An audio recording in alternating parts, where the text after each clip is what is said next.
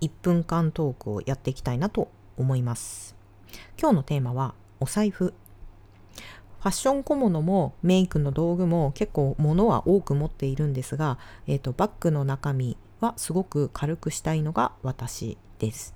はい、であるタイミングで、えっと、お財布の中のそのいわゆるポイントカードとかを全部捨てて本当に必要最低限なものだけを持ち歩こうっていうふうに決めた時期があってでかなりお財布は小さいものを使っていますまあ最近ねバッグ自体もすごく小さいものが流行っているっていうこともあってもう大きい財布は持たなくなっているんですけれどで私特にそのお財布の中でも分厚いものは昔から苦手なんですよ。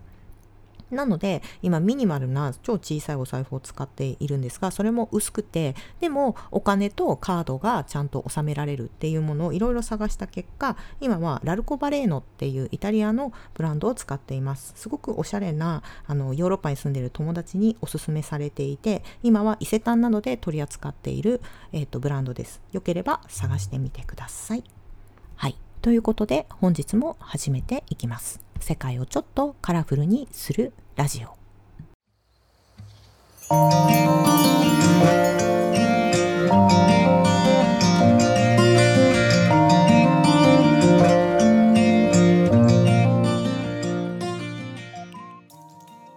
はい実は本日2本目です、うんと、自分がちょっと喋りたくなった時に全部出しとこうかなと思って喋っています。えっと先日えっと、重箱の隅という番組をされているひとしおさんにちょっと聞かれたんですけれど、えっ、ー、と、まあ、対談をする時に、まあ、すごくあの相手に対して深掘りをしていく突っ込んだ質問をしていくっていうことについて怖くないですかっていうのを聞かれたんですよね。でうーんとあそっかっていうまあ私 一部の人にはその相手に対してかなりガツンと入り込んでくるからまあ武闘派ですねっていうふうに最近よく言われるし、まあ、最近ちょっと初めてお会いした方にも、まあ、猛暑、猛暑ですねとか、武闘派ですねっていうふうに言われたんですけれど、うーんと、実は、まあ、あんまり言ってもね、信じてもらえないかもしれないんですけれど、すごくその人のプライベートなことについて突っ込むことがすっごい嫌だった時期があったんですよ。もうだいぶそれ結構長かったんですよね。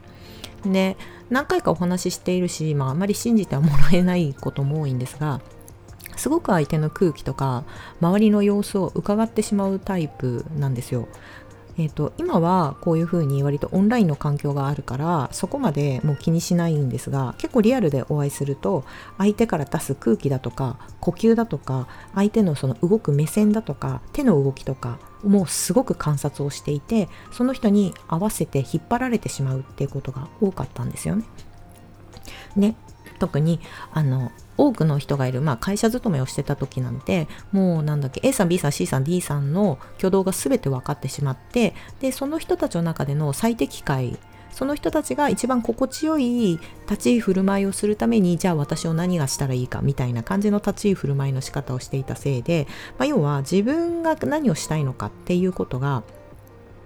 置いてきぼりにしてしまった結果やっぱ結構メンタルをやられてしまう。メンタルがやられるっていうか A さん B さん C さん D さんの声がずっと頭の中に乗っていてでその人たちが最適にな最適でその人たちが心地よいことができたのかっていうのが確認できないまま一日を過ごしていくわけじゃないですか。今日あなたは私と一緒に過ごしていて心地よかったですか？みたいな確認はしないので。でそのまま終わっていくともう帰って、まあ、自分を振り返りするとあの今日のあれは良かったんだっけっていう、まあ、要は答えが出ないことについてずっと考えるみたいなことが続いていたんですよ。そうで何が起こるかっていうと,、えーと、結局答えがないものをずっと求めていた結果あの考え方がどんどん闇の方に向かっていてあの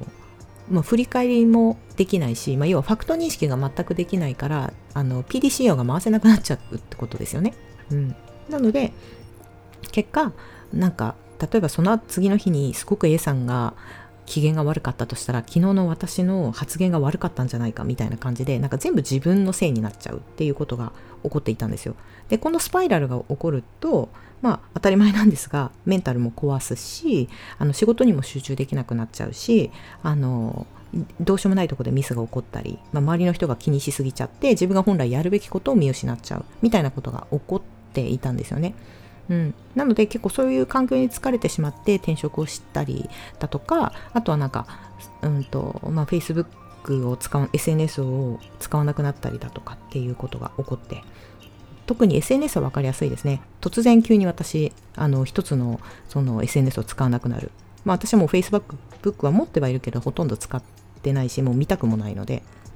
っていうのはその出てくる情報についてもうフラットに付き合えなくなっちゃう自分がいたからすごく嫌だったんですよ。うん、ただ、えーと、私前職がリクルートだったんですけれど、あのまあ、リクルートで、まあ、営業をやるときにすごく上司にその話をしていたんです。私相手に踏み込むの嫌ですみたいな。でその時に上司に言われたのが、えーと本当にその踏み込まないっていうことはお前にとってはいいかもしれないけれどそれは相手の、まクライアントさんにとって本当にいいことなんだっけっていう。自分が怖いっていうことによって、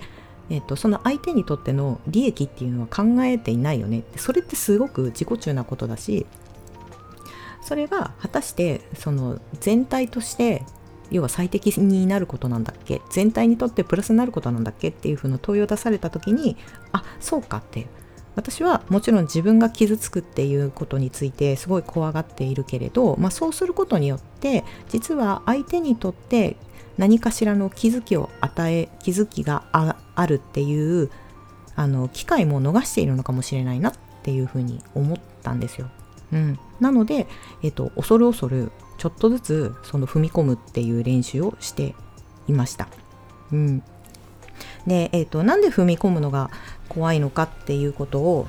改めて振り返ってみると実はそうすることによって、まあ、私自身は、えーと、踏み込んで例えば相手が傷ついたとかなんでそんなこと言うのみたいなことをやった時に要は自分が傷つけてしまったっていう責任を負うことがすごく嫌だったんですね。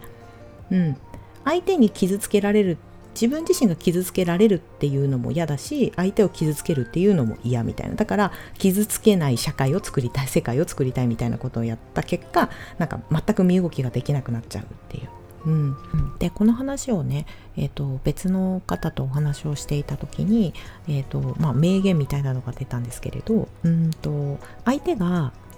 傷つくのもしくは自分が人が何かしらに対して傷つくことについてもそれは権利であって権利であるよねって話をしていて、うん、それは本当にそうだなって思ったんですよ。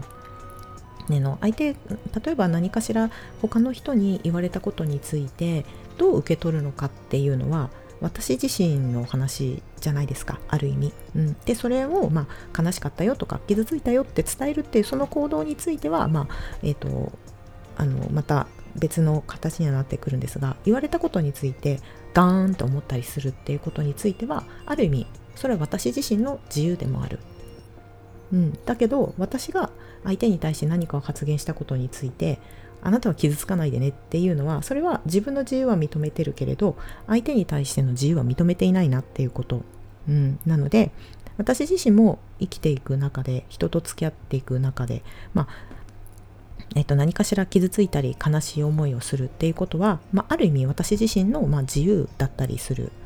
のであれば私が例えば何かしら発言したことで相手が例えばちょっと嫌な気持ちになったりすることとかっていうのもそれはその人自身の、まあ、ある意味自由だったり権利だったりする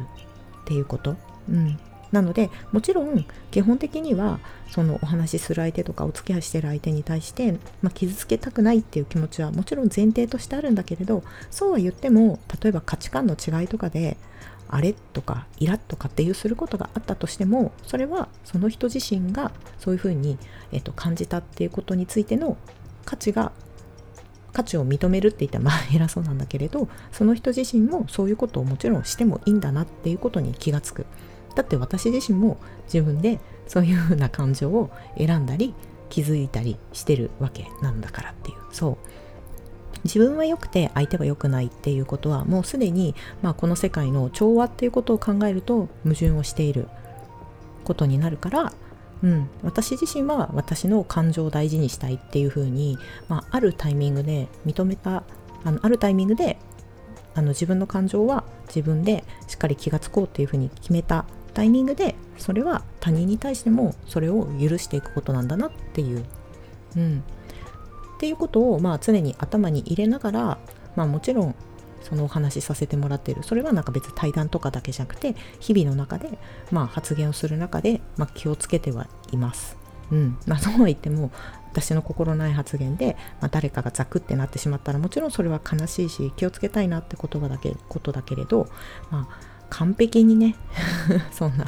神様だってもしかしたら人を傷つけてるしなんか振り返るとそのなんか例えばブッダとかねイエス・キリストでさえね石投げられたりだとかお前の言ってることは違うみたいなことは言われてるのだからそんな人たちでさええーと、否定されてるのであれば私の発言で悲しんだり怒りを持ってる人がいても、まあ、ある意味当たり前なのかなっていうふうに思っていたりもします。はい。というところで、まあ、じゃあ対談をする上で、えーとまあ、どういうことを、まあ、相手に一歩踏み込む上でどういうことを気をつけているのかっていうのはまた別でお話ししたいなと思っています。はいということで本日はここまでお相手は沙織でした。